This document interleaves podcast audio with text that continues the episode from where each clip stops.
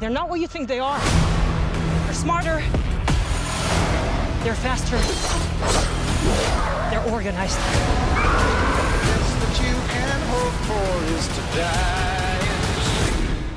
Oh, scheiße.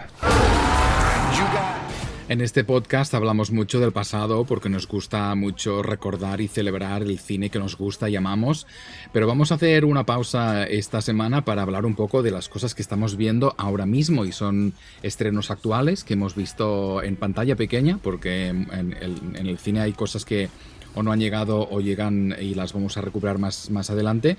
Pero mm, vamos a empezar con esta película que ha salido en Netflix justo este fin de semana y es esta película de Zack Snyder, uh, Army of Dead, uh, llamada en español Ejército de los Muertos. Uh, y es esta película con Dave Bautista, Hiroyoku Sanada y Tig Notaro, entre muchos. Es un reparto multirracial y muy, muy extenso. y es un regreso a este director que conocemos mucho por su cine de superhéroes, a sus raíces, porque él empezó con una película muchísimo más interesante que esta, que se llamaba El Amanecer de los Muertos, en 2004, protagonizada por Sarah Polly. Y, luego ya él, uh, Snyder, se lanzó a hacer uh, muchas mierdas, vamos a decirlo así, porque uh, culminó justamente, y lo hemos discutido en este podcast, con la Liga de la Justicia, su edición de cuatro horas, bastante insufribles, que me tragué enteras hará unos, unas cuantas semanas y que comentamos aquí. Y bueno, es interesante porque sé que a ti, Juan, te gusta mucho el género de los zombies ah, y como amante del género, me gustaría mucho saber qué opinión te merece esta película larguísima de dos horas y media de Zack Snyder. Pues bueno, primero voy al génesis. Quise verla porque, como bien lo dijiste, él... Hizo Down of the Dead, El Amanecer de los Muertos, que fue escrita por, por ese monstruo que es eh, George Romero. Y, a mí me gustó, me gustó esa película porque me gusta el género. Eh, y pues tenía como curiosidad de, de, saber qué pasaba, pero tenía también esos antecedentes que acabas de mencionar eh, de todas las mierdas que hizo después. Y pues sabes que no soy fanático de, de, nada que tenga que ver con, con, esta clase de películas de cómics y demás. Pero también tenía en mente otra cosa eh, que comentaste y es que el tipo en la película que, que, viste de la Liga de la Justicia, que dura como 50 horas, una se hubiera podido reducir toda una hora y media si le quitabas todo el, el metraje de cámara lenta que hizo el hombre. Sí.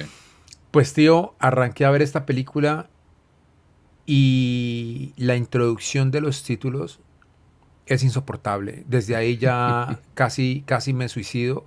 O sea, dura como media hora, dura como media hora unos títulos en cámara lenta que yo no entiendo por qué ese señor hizo eso. O sea, nada que ver, nada que ver con lo que comentamos hace poco, ¿no? Esos títulos espectaculares de Hosler, ¿recuerdas? Sí, claro. No, esto, esto es otra cosa. Esto es media hora. Ahí ya yo estaba eh, calentado Habíamos quedado a ver esta película para comentarla aquí. Eh, pero sufrí mucho porque creo que perdí muchísimo el tiempo viendo este pedazo de mierda que, que, pues a mucha gente veo que a mucha gente le ha gustado y, y la comparte y están como emocionados con el tema porque se han encontrado como otro tipo de zombies y, y el tipo le ha metido digamos que una variación al tema zombie. Estos zombies, estos zombies incluso pueden procrearse. Eh, hay unos más inteligentes que otros, como con un gen superior, los alfa. Eh, a mí eso me importa una mierda. O sea, la película eh, es insufrible eh, para el metraje que tiene, me parece una locura que una película de esta dure dos horas y media, no sé, no se me hizo eterno, se me hizo toda la vida viendo esto, pero pues estoy seguro que hay gente que le gusta y que, que la va, no sé, a disfrutar y que la va a poner entre, sus, entre su listado de películas favoritas de toda la vida, pero a mí odié esta película desde el inicio, desde el inicio ya yo estaba que, que cortaba todo, que fast forward, que me enloquecía porque esto es insufrible.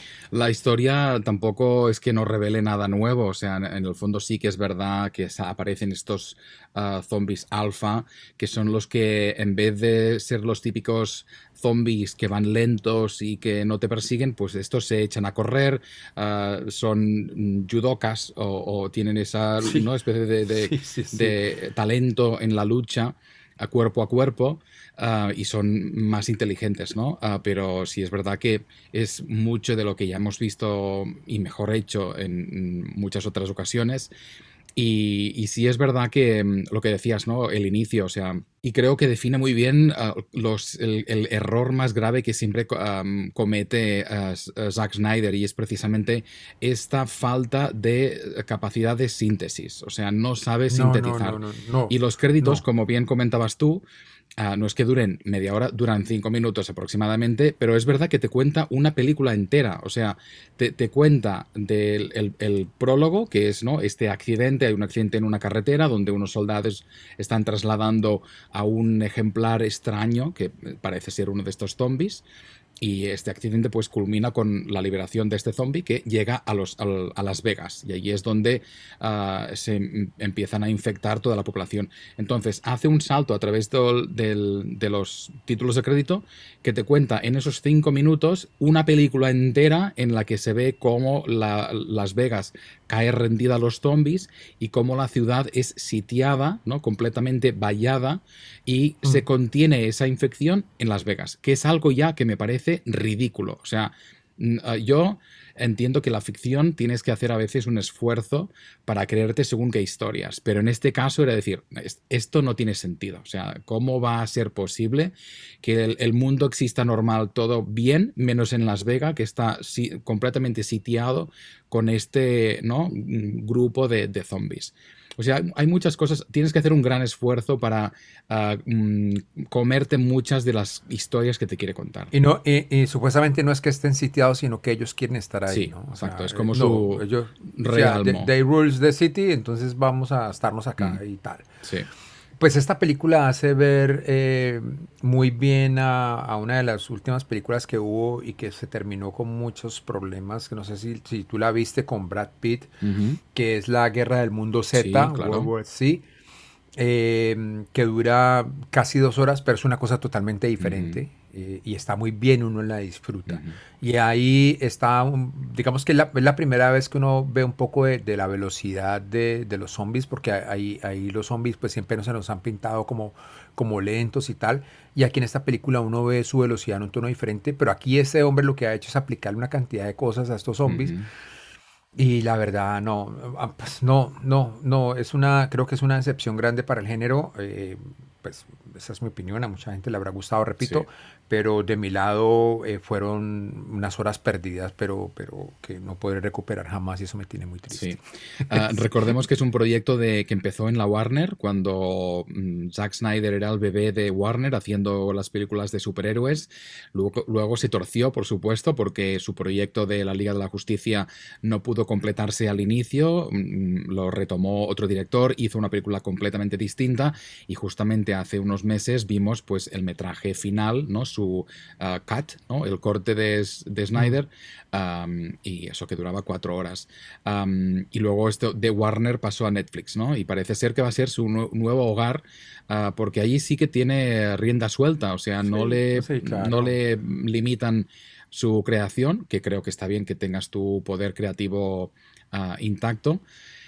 Pero bueno, luego te comes estos marrones, ¿no? Y te voy a dar la mala noticia que, por supuesto, va a tener continuación, va a ser una precuela. Ah, ok, muy bien. que va a ser llamada ah, Army of Thieves, ¿no? El, ejército de los ladrones, y va a contar un poco la historia de uno de los personajes, pues, centrada antes de ese estallido. Y luego va a tener una serie de animación que va a ser también en ah, Netflix. Muy bien. Va a ser una película animada. Estaré, estaré esperando con ansias ver, eh, Otra cosa es que la presentación de los personajes, una canción para cada uno en cámara lenta toda su vida, una delicia, o sea, de verdad, esto es una delicia película. Y además no, es que nunca acabas de empatizar con ninguno de ellos, o sea, no, no, no, cero. Se mueven por la estupidez, no hay ningún tipo de cariño con ninguno de ellos, no te importa la vida de nadie, por lo tanto estás más de parte de los zombies que no de parte de los humanos. The Easttown Police Department received a call reporting a dead body in Creedham Creek. We've decided to bring in a county detective to assist with the case. How do you like working with my mom so far?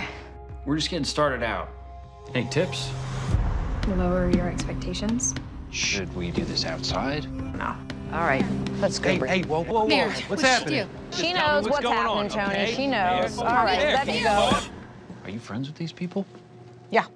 Bueno, yo no soy mucho de series, pero sigo a Ken Winslet a donde vaya. O sea, debo, debo confesar que amo a esta mujer, me gusta todo lo que hace y porque me parece una estupenda, estupendísima actriz. Y pues em, vi que esto estaba en HBO Max y pues quise verla. Es la nueva serie del señor Brad Inglesby y se llama Mayor of Easttown, como Mayor de la ciudad del este, y cuenta la historia precisamente de esta mujer, de Kane Winslet, Mayor, una mujer pues que tiene mm, muchísimas cosas, eh, le ha pasado muchas cosas, tiene, tiene un, pasado un poco triste eh, en su familia, por una situación que vivió muy dura, pues no adelanto mucho, no sé la gente que de pronto no la ha visto. Em, y tiene a una actriz que me llamó mucho la atención, que es Julian Nicholson, que tuve la oportunidad de conocerla en Cartagena. Em, y hablé un poco con ella porque ella fue protagonista de Monos, una película colombiana que, dio mucho de qué hablar hace un par de años. Y, pues está muy bien aquí, todos están muy bien aquí. Y ayer yo decía algo, eh, creo que era en Twitter, y es que esta, esta serie, eh, bueno, me recuerda mucho a The Killing. Yo no sé si tú viste The Killing, no, Mark. me la, me la eh, sí, me recuerda mucho a The Killing. The Killing también se la recomiendo porque es muy, muy buena. Y es una historia que tiene lugares comunes, ¿no? Es, es, es esta mujer que está en un pueblo pequeño, que, que, es policía, pasan crímenes. Es una historia que ya nosotros hemos visto eh, en diferentes ocasiones y también se ve en The Killing. Pero el tema aquí es que es de esas eh, historias en donde la, digamos que el personaje principal, que en este caso es Ken Winslet, pues lleva todo sobre sus hombros y toda la fuerza interpretativa hacia ella. Es como si la serie fuera de ella. Esta mujer es un torrente, esta mujer es una, una descarga dentro de la película y cada vez que aparece en pantalla eh, a través de, sus diferentes estados de ánimo, en donde la pesadumbre está como por encima de todos ellos, porque siempre uno siente que carga una, una cosa emocional muy fuerte y se la traslada a uno por su forma de actuar, por, por todo. Eh, y como la vemos ahí, ¿no? La vemos un poco distinta, todo el tiempo está tomando cerveza o está fumando o está, digamos que, no en un exacto, pero y se ve ojerosa, se ve triste y de pronto se arregla para una cita y sale todo ese esplendor de esa Ken Winslet que, conocemos. Em, yo creo que, que, me agradó mucho encontrarme con esta serie. Repito, para mí es una serie que tiene muchos lugares comunes, lugares que ya hemos habitado, que hemos vivido, pero en donde vale muchísimo la pena ver a esta mujer representando a este personaje, porque eh, esta Kate Winslet es una mostra total. Sí, y es muy honorable que precisamente lo que destacas tú, ¿no? Esa naturalidad, o no voy a decir fealdad, porque ella no es una actriz fea, pero la, ¿no? el hecho de salir sin maquillaje, despeinada, esto es algo que ella, como productora, que además de mm, protagonista, es productora de esta serie, insistió muchísimo y es más, aparece sin maquillar, o sea, la vemos con esa cara pálida porque realmente va sin maquillaje, que es un truco que utilizan todos los actores, aunque sean ah, ¿no? actores que hacen de personas normales por la calle que no van con maquillaje, todo el mundo lleva maquillaje, pero ella no, ni maquillaje ni se peina, y solo se peina y se maquilla cuando lo vemos en pantalla porque tiene una cita o va a hacer algo así un poco más como más bonito y especial.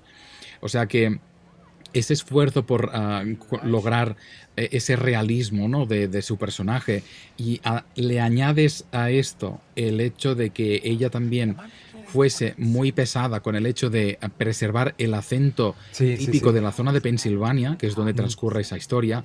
Eh, Easttown no existe, pero es- está ubicada en una zona de Pensilvania muy concreta que tiene un acento muy concreto. Y, y me consta que, que Kate Winslet pues um, dejó de lado su acento británico habitual porque es de donde es ella y, es capaz de ir de un acento al otro sin, sin pestañear. Y estaba leyendo un poco antes de, empezar el podcast buscando un poco más de información y me ha hecho gracia porque muchos de los actores decían que ah, además del trabajo de tener que mm, preservar ese acento durante el rodaje, muchos no se atreven a abandonar ese, este acento mm, cuando hay pausas del rodaje para no perderlo, porque realmente es fácil que te despistes y luego te cueste volver ¿no? a recuperar ese acento delante de la pantalla. Pues Kate Winslet tiene un interruptor que va de británico al, al acento de, de Pensilvania sin ningún tipo de problema. O sea, Que no es nada fácil. Nada, nada. O sea, además es una serie que tenéis que escuchar en versión original, como todas, pero Mm. esta especialmente, aunque os vaya a costar un poco entender precisamente según qué palabras, pero es que es una maravilla. Esta mujer realmente lleva el peso entero de esta serie y además con ese, ¿no? esa pureza por, por este oficio ¿no? de construir un personaje completamente real. O sea, es, es algo que lo encuentro fascinante. Y no sé si te pasó a ti, eh, como me pasó a mí, que creo que eh, cuando, cuando te estábamos comentando vía WhatsApp y, eh, esta, esta serie, eh, arranca un, poco, un poquito como, como tambaleando, ¿no? Sí. y se, y- y se va, va cogiendo fuerza, va cogiendo fuerza y es ella. O sea, Sí. ella, porque vamos viendo toda esa carga emocional de esta mujer y la serie va cogiendo como fuerza y va subiendo, va subiendo y se va Sí. consolidando y va dando unos giros muy chéveres, manejados muy bien por, por el director. Y, y al final, eh, bueno, nos queda un, un episodio que se acaba Sí. el domingo, pero sí eh, le recomendamos muchísimo que la vean porque está muy bien y además es que ver a Kane Winslet siempre es un placer. This is a safe place. I'm agoraphobic. I can't go outside. I've been slipping, into a frame of mind.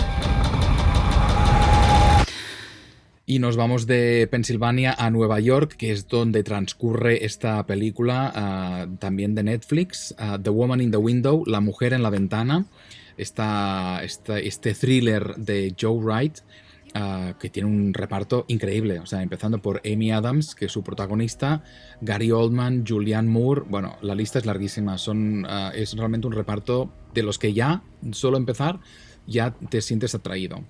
Y mm, como muchas de las películas y series que vamos a hablar hoy, pues esta es una adaptación de una novela de un tal AJ Finn, que es de hecho un seudónimo, porque detrás esconde Daniel Mallory. Luego voy a comentar algo de este tío.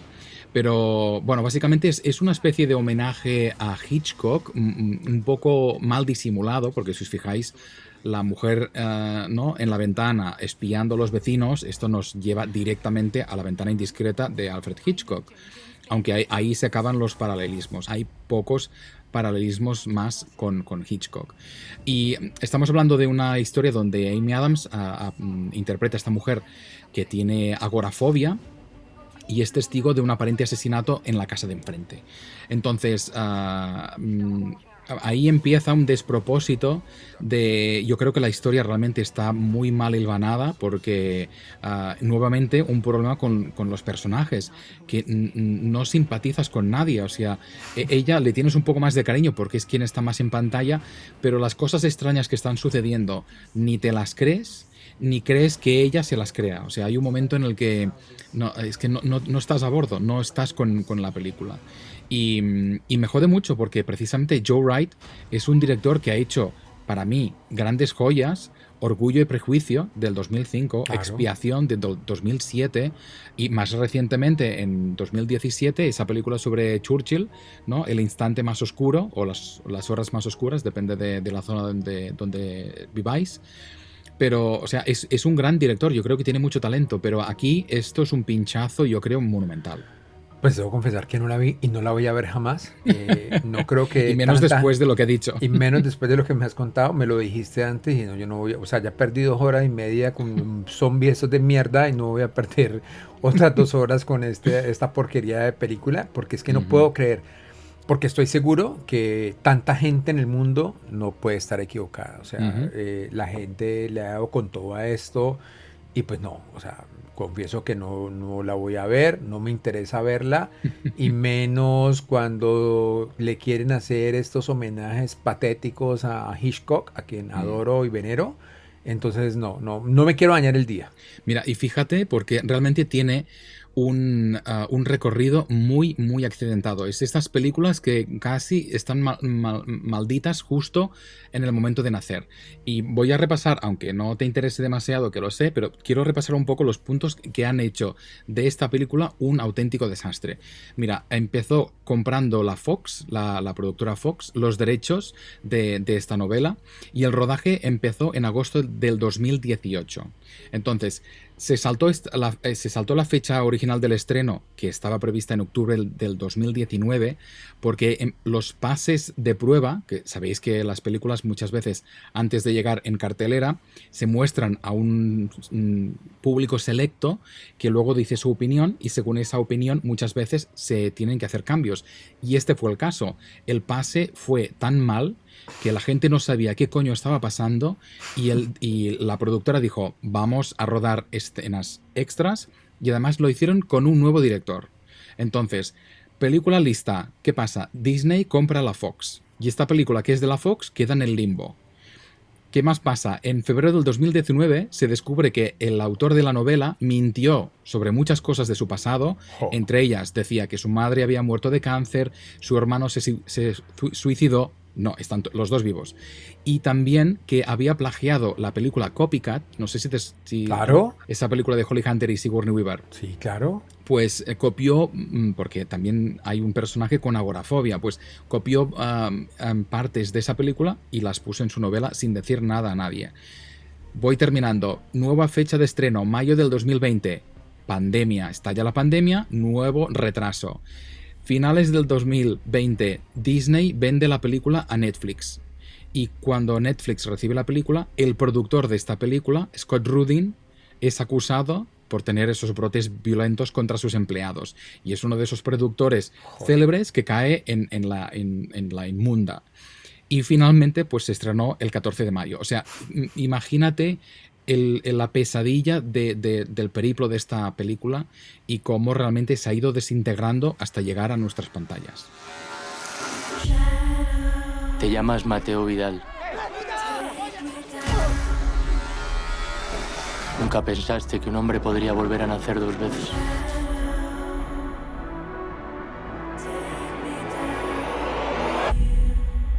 Pero tú lo hiciste.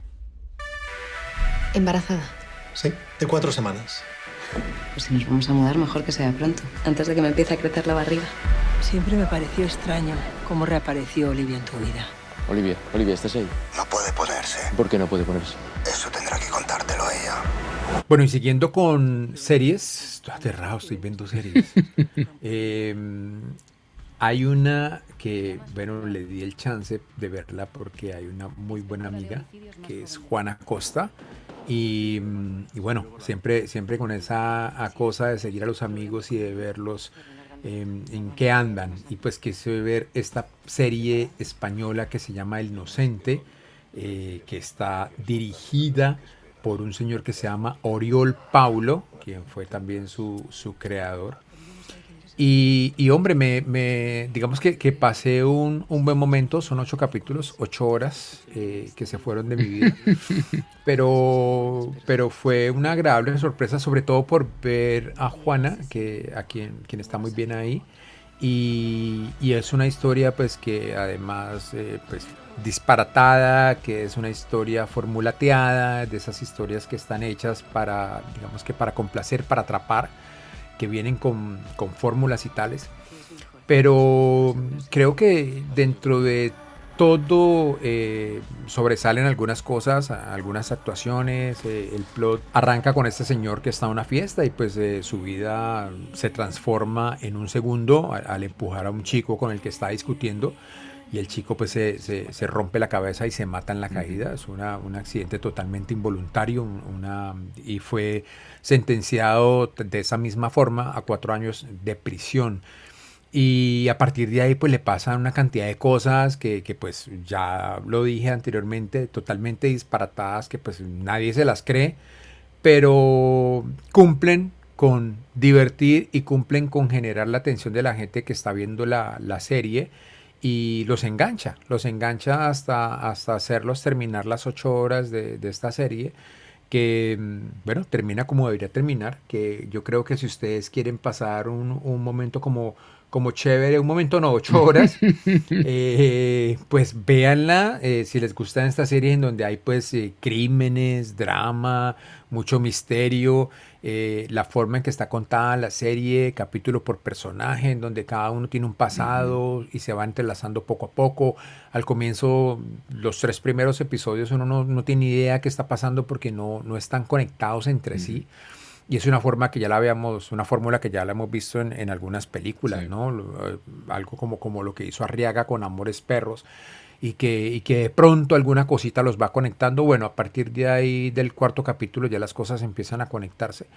Y, y creo que, que, que, cumple su objetivo. O sea, uh -huh. no, no es una cosa para tirar la casa por la ventana, pero pues creo que es una serie que cumple su objetivo y que, y que ahí está, para que, para que la gente la vea y la disfrute. Yo, digamos que, que la pongo ahí sobre la bandeja. Eh, uh -huh. Tú la habías dejado, yo te dije, no, termínala para que la comentemos. y, y, y bueno, ¿qué opinas? ¿Qué opinas de esta cosa? Yo tuve una crisis, o sea, yo empecé viendo la, la, ay, la serie, el primer episodio me pareció interesante, el segundo me gustó mucho más, sí. quizá porque el, el, el, protagonista de ese episodio mm, es que sea esta inspectora de homicidios. Es una actriz que habíamos visto, ¿recuerdas? Alexandra Jiménez mm. en Las Distancias, una película que está súper bien. Um, pero luego mm, me costó un poco más porque en el fondo es un culebrón y bastante inverosímil claro. porque, uh, o, sea, o sea, hay un momento en que te planteas, pero no hay nadie que sea bueno. O sea, todo el mundo tiene que tener secretos ocultos y dobles intenciones y mierdas de estas. No hay nadie que sea puro. Pues no, no el más no hay, puro soy yo no hay y no soy muy puro. Un cadáveres en el closet. Totalmente. Y creo que fue a partir del capítulo 5 y dije, mmm, paro, voy a parar. Voy a parar y luego veo si continúo. Y luego por tu culpa me dijiste, venga, mm, termínala y así la comentamos. Y bueno, sí, un poco a regañadientes la terminé. Y a ver, eh, es una gran producción, está bien hecha, está muy bien realizada, mm. realmente está cuidada. Um, y está bien está escrita, bien... ¿sabes? A pesar de todas las mierdas que están ahí metidas y que pues son inverosímiles, mm, está sí. bien escrita y encajan, que eso es importante, sí. que, una, que una serie esté escrita y que tenga, sea lo que sea, que todas las piezas encajen perfectamente y mm -hmm. creo que esta lo logra. Un poco ñoña, eso sí, porque sí. tiene esos momentos de, ay, tal. Pero bueno, es, sí es verdad, es interesante, uh, te engancha porque tiene, claro, por supuesto, este, este ritmo. Y ya te digo, mm, a mí quizá esa crisis de ver que llevaba cinco horas y que ya me empezaba a importar todo un pito. Pero bueno, sí es verdad que la terminé y, está bien, es un, es un buen producto. Uh, y además, uh, otro motivo para verla, para darle esa oportunidad que yo casi no le doy, está rodada en mi bonita Barcelona. O sea, la ciudad sale preciosa e incluso hay algunas escenas que pasan en Marbella pero que en realidad son las afueras de Barcelona. O sea, es un producto 100% catalán y nada, que bueno, es, merece la pena si tenéis esas ocho horas que no sabéis a, a dónde dedicar, pues bueno, es uh, seguro que os va, os va a enganchar. Why'd they put you in a fire tower? Well, I'm just lucky, I guess.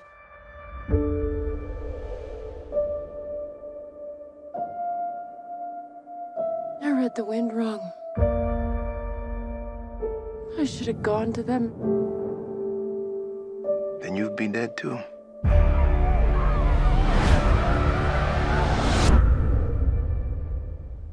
That's our job. Nos vamos con otro estreno uh, en HBO Max uh, de estas películas que están pensadas para ser estrenadas simultáneamente en salas y en HBO Max. Uh, yo la vi por la televisión el mismo día en el que se estrenó y es esta película protagonizada por Angelina Jolie que se llama Those Who Wish Me Dead, aquellos que desean mi muerte, una película de Taylor Sheridan y que habla de, bueno, de esta bombero paracaidista que tiene un trauma en el pasado, uh, ¿no? en uno de esos incendios. Qué raro.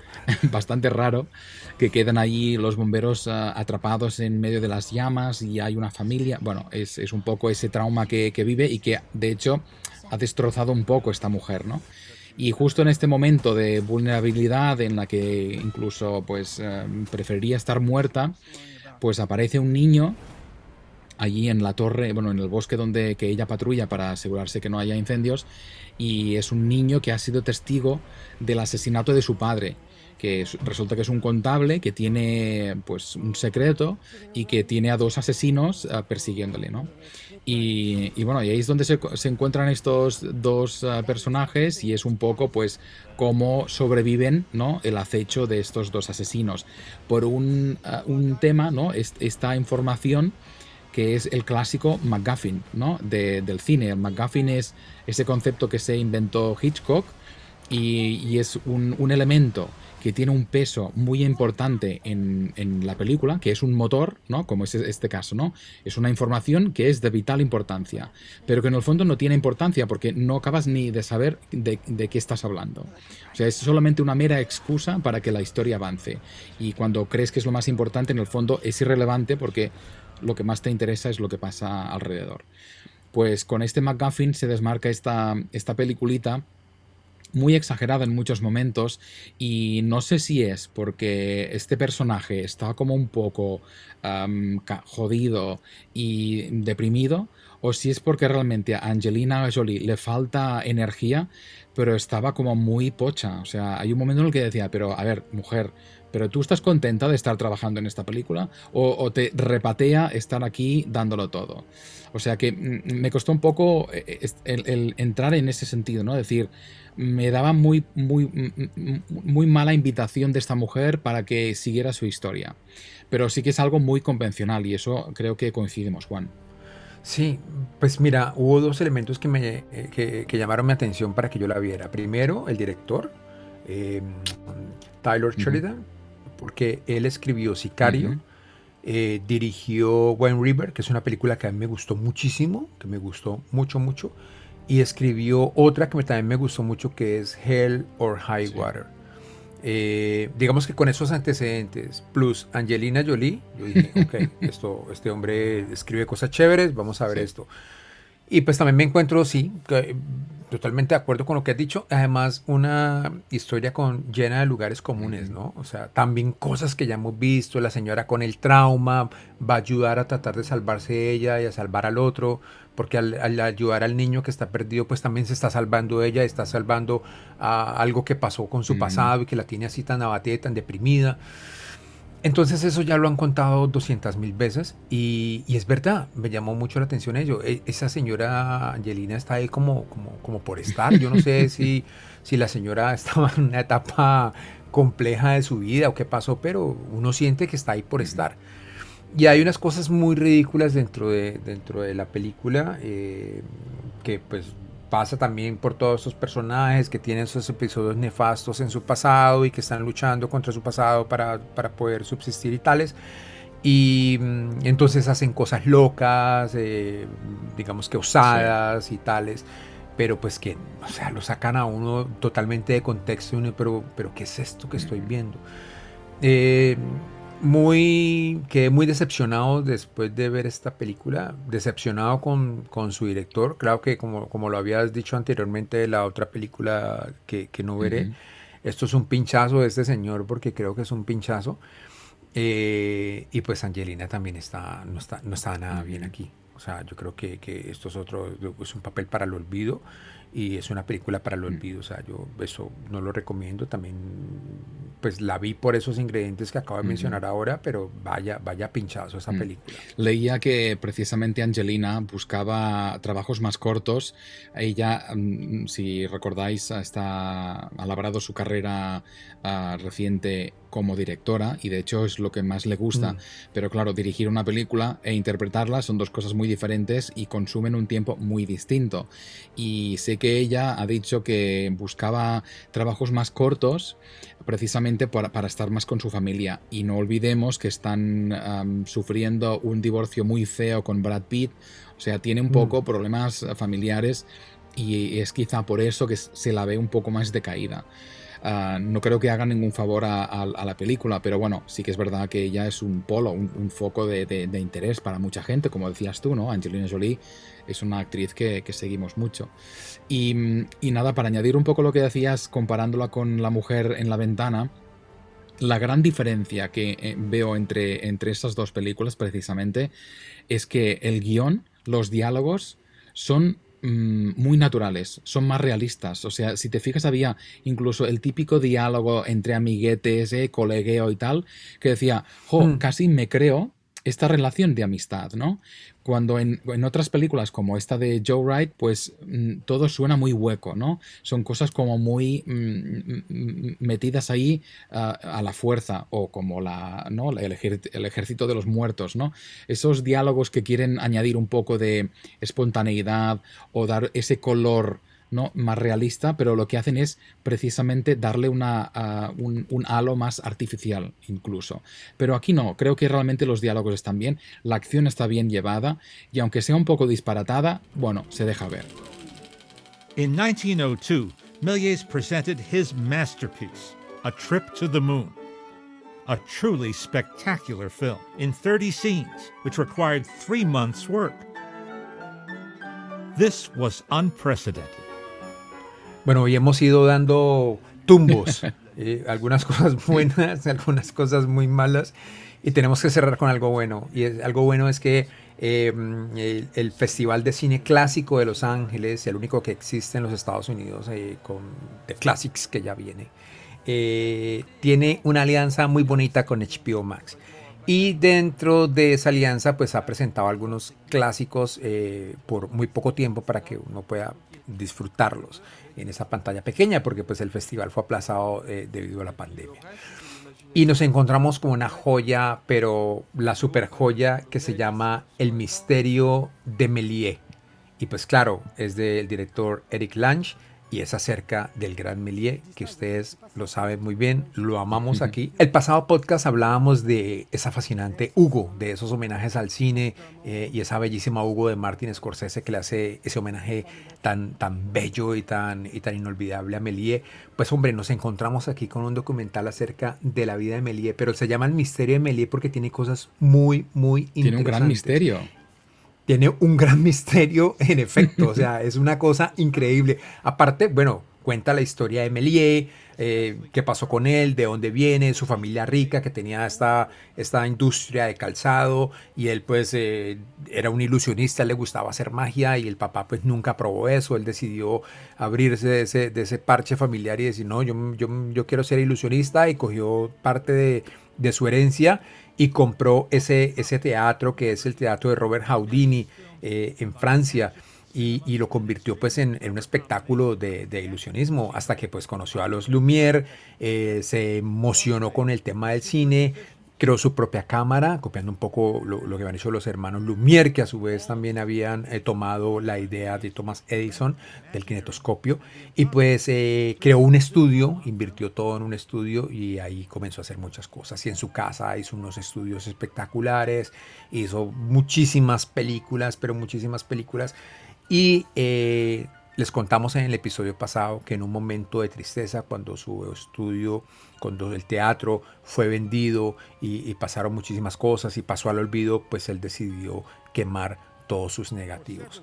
Eh, y ahí, de ahí arranca el misterio de Méliès, que no lo vamos a velar aquí porque pues ustedes tienen que ver la película, pero qué maravilla, qué cosa tan bonita, qué peliculón que hemos visto, qué exaltación al cine, qué cosa tan fantástica ver a este hombre y escucharlo, Mark. Sí. Escucharlo contando, contando cosas eh, acerca de sus películas, de cómo las hacía, ver, ver, eh, ver a las personas que estuvieron cerca de él. Eh, que, o sea, si quieren una, una, pequeña clase magistral de la vida de un genio, porque este hombre fue el inventor del montaje, de la edición, de los efectos especiales, o sea, este señor es una...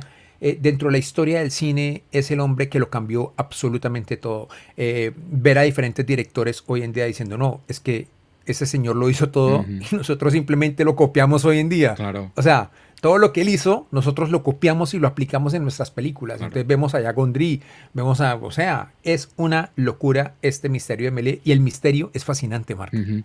Ah, es, realmente una gran revelación porque sí es verdad que empieza desgranando la vida de Georges Méliès, que sí es verdad que si más o menos prestas atención a la historia del cine, sabrás un poco más o menos de la historia de este personaje.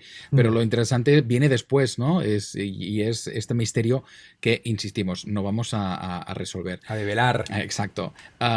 y es curioso porque mm, una de las conclusiones de ver este documental es qué fiel a la historia fue Scorsese con Hugo. ¿no? Porque ahí, ahí cuando está, ¿no? El, final de sus días, que estaba allí en la en tienda. el terminal este. Claro, o sea, es... Yo lo veía ahí. O sea, me, me, llevé a Hugo, dije, así eran los días de Meliel, viviendo ahí, frustrado, haciendo dibujos, los autómatas. Impresionante. impresionante toda esa historia. O sea, incluso le da más valor a la película de, de, mm. Scorsese. Como si ya no nos gustara mm, mucho, pues ahora nos gusta más todavía. Y la otra gran revelación para mí es nuevamente pues escuchar el nacimiento del cine y de todos los trapicheos, ¿no? el monopolio que se creó, el, nacimiento de la piratería, que nos parece que es algo nuevo, y eso ya, ya existía desde entonces, o sea, las películas de, de, Méliès no solo se pirateaban, sino que encima se, se copiaban descaradamente, ¿no? con diferentes actores, diferentes escenarios. O sea, es, es también muy interesante el ver cómo esto, ¿no? quizá el aspecto más sucio del cine, acompañó su nacimiento. y ya te digo, es, una gran revelación, una gran celebración de este genio del ilusionismo del cine. Y bueno, pues es nada, un documental de una horita. muy, dura una hora, pero toda la información que tiene es impresionante. Información, como lo acabas de decir, fue el primer hombre al que, piratearon descaradamente. Y, en su propio país, el que era Charles Paté, lo, fusilaba sus películas, primero las rehacía totalmente, fusilándolo, y después copiaba sus películas y las vendía en el exterior. O sea, era una, era una cosa de locos lo que pasó con, con Méliès. Y después, ese señor Paté, eh, al verse totalmente en la ruina, Paté, digamos que, que se aprovechó de todo ese tema, y hizo un contrato con él, lo hizo hacer unas películas. Es como si Méliès le hubiera vendido el alma al diablo, pero pues él quería seguir produciendo cosas que no tuvieron pues el mismo efecto porque se estaban ya haciendo otras cosas, el cine había evolucionado un poco.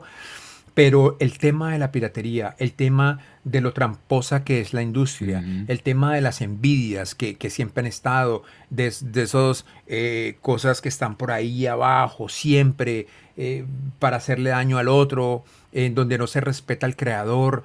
Eh, digamos que, son cosas muy tristes cuando, cuando uno ve un determinado Méliès que termina como en un, en un ancianato para, para creadores y tal y a donde iban diferentes cineastas a visitarlo, es, es, muy doloroso ver, ver, ver, todo lo que le pasó, pero también es muy doloroso ver ese proceso histórico de lo que ha sido la industria cinematográfica, ¿no? Increíble, increíble y doloroso, pero qué pedazo de documental. Sí, y hay algo más que te toca mucho en el alma y lo sé, y es el proceso de restauración de, de, de, esos, mm, de esas películas, porque Una belleza. además es verdad que, que ves el documental y las ves lógicamente están muy cascadas porque han sobrevivido más de un siglo, pero ves una calidad de esos negativos, o sea que eh, en el fondo es una buena, ¿no? una buena manera de, amar un poco más ese proceso que estamos ah, también reivindicando desde, desde nuestro podcast, ¿no? El hecho de que podemos disfrutar de muchos clásicos, no solo los, de Méliès, sino de, otros clásicos más, incluso más recientes, pero con una calidad excepcional. O sea, y creo que también es un gran, ah, un gran momento de este documental, ¿no? El, el este proceso. Exacto.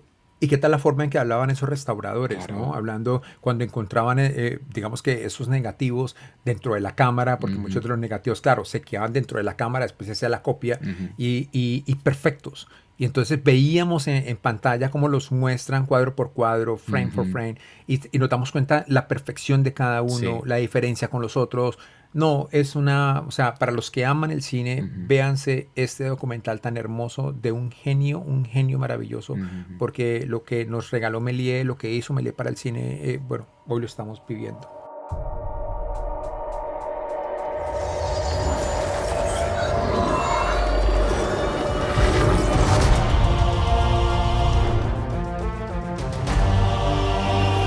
We have watched unguided. We have helped them progress and seen them accomplish wonders. Throughout the years, we have never interfered until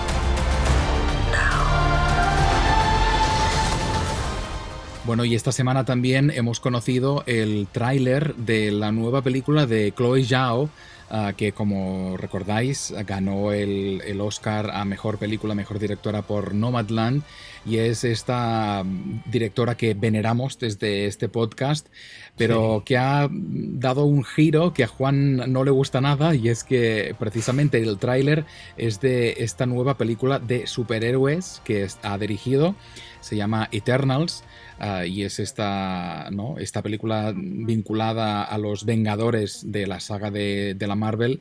Eh, y es una raza alienígena inmortal que vive en la Tierra y que reaparece un poco para protegernos.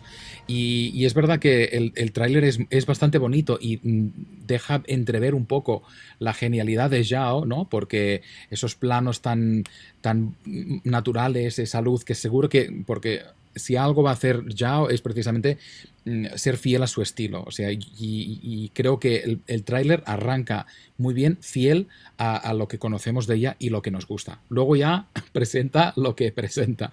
Pero al menos de arrancada ya creo que, pinta bien. Mira que hice un ejercicio en, redes y es buscar reacciones de la gente al tráiler.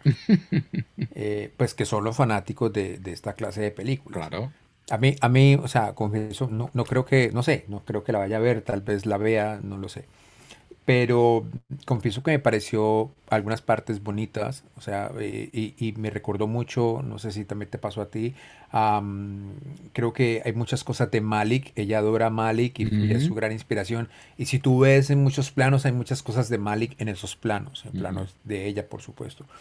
Pero volviendo al tema, me hice ese, como, e, ese ejercicio de ir a, escuchar, a leer comentarios de, la gente que opinaba, y, me asombró algo a muchos les pareció aburrido el tráiler. Claro.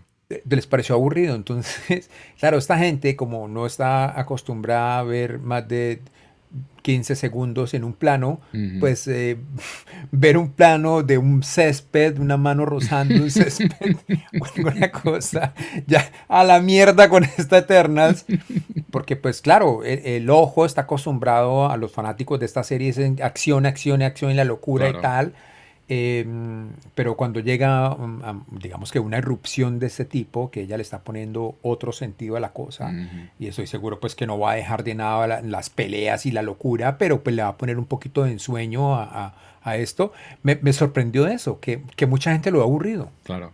Es que su estilo es su estilo y creo que aquí un poco la gran dificultad que, que tiene es precisamente ah, satisfacer a los fans de, de Ryder, o Nomadland o, y satisfacer a los fans de Marvel, que son, o sea, no pueden ser más opuestos. No, total. Y los fans de Marvel, como todos los fans de superhéroes, pueden ser muy radicales en el sentido de, no, tienes que ser muy fiel al, al, cómic original, a los personajes, a los vestidos, o sea, realmente es gente que te hace un examen muy, muy severo. Pero yo celebro que se haya abierto esta puerta a esta cineasta, que haga algo diferente, que nos sorprenda, que nos guste o no, pero bueno, que haga algo un poco original, diferente. Y yo estoy un poco emocionado, o sea, tengo, tengo ganas de ver el producto terminado. Ah, y nos falta porque va a llegar en Estados Unidos al menos el 5 de noviembre. Pero bueno, ya tenemos un primer aperitivo. ¿Ya sabemos si llega a cines o llega a plataforma o, o llega a los dos? Esto solo cines. Ah, ok.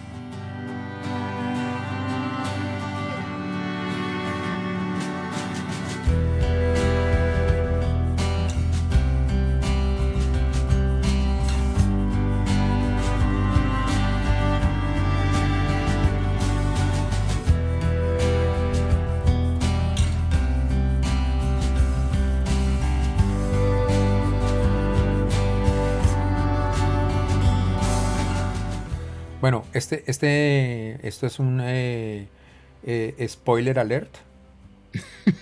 y es que para el siguiente podcast, y es que nos vamos este fin de semana a ver The Quiet Place 2.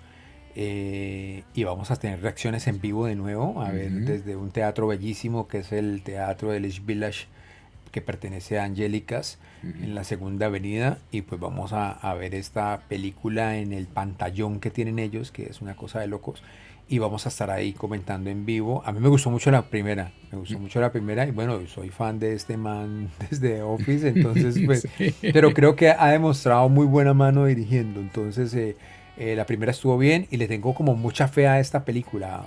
No sé si estás en la misma página que yo, pero le tengo fe a que vamos a pasar un buen momento. Sí, fue una película inteligente y creo que, ha seguido mucho esta misma estela. Es otra de esas películas que de hecho se presentó en el South by Southwest, el festival, el año pasado y mm. luego embarrancó con la pandemia y luego se, pospuso el, el, estreno hasta ahora.